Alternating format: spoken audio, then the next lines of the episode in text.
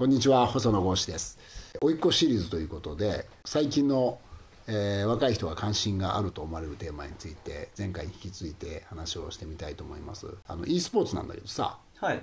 もう正直全く分かんないんだよやったこともないし、うん。ざっくりさ説明してい悪いんだけど。そうですね。うん。えっとまずまあえっと e スポーツってまあ基本的にゲームでのその勝ち負けを競い合ううん。まあものと考えていただいて、昔のやっぱゲームだとなんか自分で一人でクリアしてうん。っていうのが多くなってきたんですけど、インターネットの普及とか、うん。まあそういう回線のうん。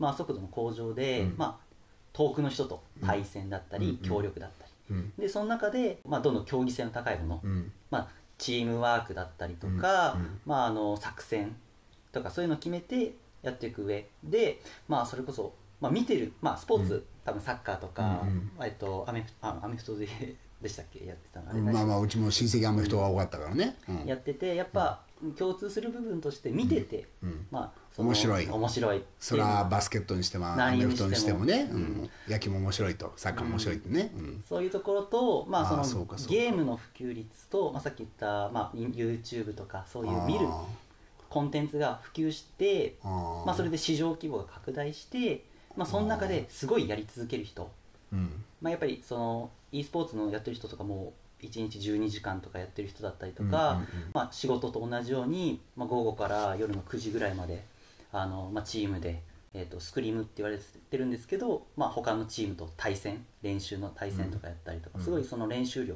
自体も本当に、まあ、プロの実際に体を動かすような、うん。まあ、スポーツ選手と同じようなぐらいやっている、いやだからいわゆるはい。ネットゲームっていうものと、はい。e スポーツの違いは何なんだっけ？垣根みたいなのはそうですね。いや今ちょっと聞いててさふーんと思ったのは見てて面白い？ネットでゲームやってるのをあのやってる人は面白いと思うけどあんまり正直見てて面白くないじゃんまあまあまあやって面白い人もいますし見て面白いって人もいる。そうやっぱ e スポーツの場合はやっぱ見てるだけでも面白いっていう要素があるの？そうですね。その自分がやってるゲームだからこのプレーってすごいよね。ああそういうことなんかいやなんか結構ファンがいるみたいな話も聞いたから、うんうんへえと思ったんだけどそうですね。まあ自分が多少でもやっててでメジャーな e スポーツででそれの本当にすごいあのなんていうの能力が高いから面白いのか見てて。そうですね。例えば俺なんかやったことないじゃん、はいはい。やったことがない人間が見てて面白いっていうものではないの？そう難しいとまずルールの理解だったりとかそこがやっぱハードルとしてああって自分が今やってるそのバロラントっていうゲーム結構自分始める時とか敷居が高い。難しそう。なんか覚えることが多い、けどやっぱりまあ、なやっぱゲームって何度もやってくると慣れてきちゃって、まあ、それである程度分かるから、うん。じゃあプロの人たちのプレーってすごいしこんなかっこいいプレーできない自分もいつかやってみたい。それだから練習したりとか、自分のモチベーションのためだったり、まあ、そういう見るコンテンツとして楽しむためにやってる人、見てる人でも本当に見るのが面白いんだとすると将来的にはそういう見るだけの人も出てくるかもね。っていうのは例えばさねアメフトなんかはさやったことある人なんてほとんどいないじゃん。いろいろ極めて複雑だよね。まあそうですね。難しい。いやだってフォーダウンで攻撃側と守備側がいてそれぞれのポジションの役割があって。自分も漫画でしかいやーすんごい複雑なんだよね、はでもまあ割と若い時から見てるから、やっぱり NFL とかさすんごい面白いと思うんだけど、e スポーツもそういうふうになる可能性あるのかな。でそうなると、はい。マーケット自体がすごい広がると思うのよ。やる人だけだとこの年齢になるとさ新しくやるってやっぱあんまり多くないと思うんだよね、あーでも本当に見てて面白い。で多少複雑であってもそれが鑑賞に耐えるものであればなんか広がる可能性はあるのかなっていう気はするな。うん。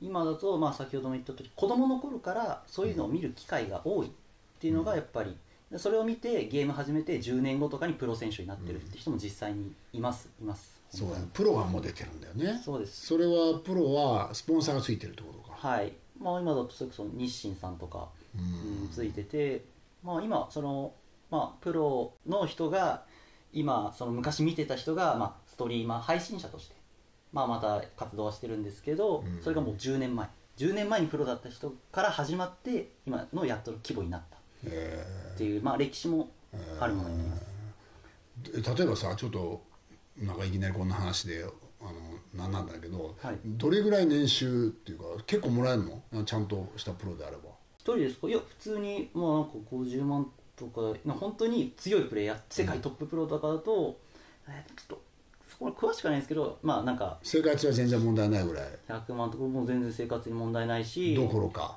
なんならそうですね。問題なくて、で例えばその後の生活とかの多分心配になるとは思うんですけどよくあるのはプロからストリーマー配信者になって、うん。で今配信者っていうと、まあ、あのサブスクライブ？うん。ちょっとまあ500月々500円とか、うんでフォロワーが多ければその分給料も増えて、うん。それは YouTube とかかはいそうです。それでまあ生活全然あそうか。一回プロで一流になればは一流であり続けるっていうのは大変なんだいろ大変です。だってそれは。30代30歳とかでもうすごい驚かれるレベル。もうあ。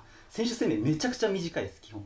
えーえー一番ピークは10代？20代？そうです。ね今活躍してる人だとやっぱ19とか多いしそれでもうプロから辞めてまあ、その配信者ストリーマーになったっていう人がもう22歳とか。えー選手寿命が短い。なんで？そうですね。そ新しいのがどんどん出ちゃう。もしくは能力が落ちる。もあるし、まあ、ゲーム自体に飽きちゃうって人も結構大変っていう話もそのさっきの1日何時間もすごいすすごいテンションでん。やんなきゃなんないから。うん、熱量を持ってやらなきゃいけないし。それだとじゃあやっぱりその、まあ、配信の方だとやっぱ、たのある程度楽しく。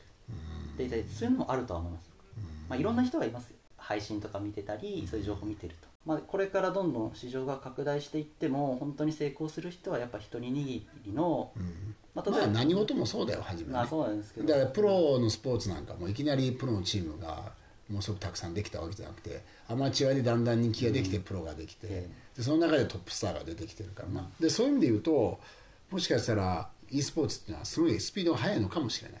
あでそれがこれから莫大なマーケットにつながるのかもしくは一過性なものなのかちょっとそこはまだあの判断できないけど俺にはね、うん、でもすごいやっぱすごいスピードで広がってて、で我々もやっぱ1年前とかの見方と今の見方違うし。まあもうね5年10年前から言われてるのぐらいは知ってるけど、うん。そこはあのもしかしたらすごいこうマーケットになるのかもしれないなっていうふうに思ったね。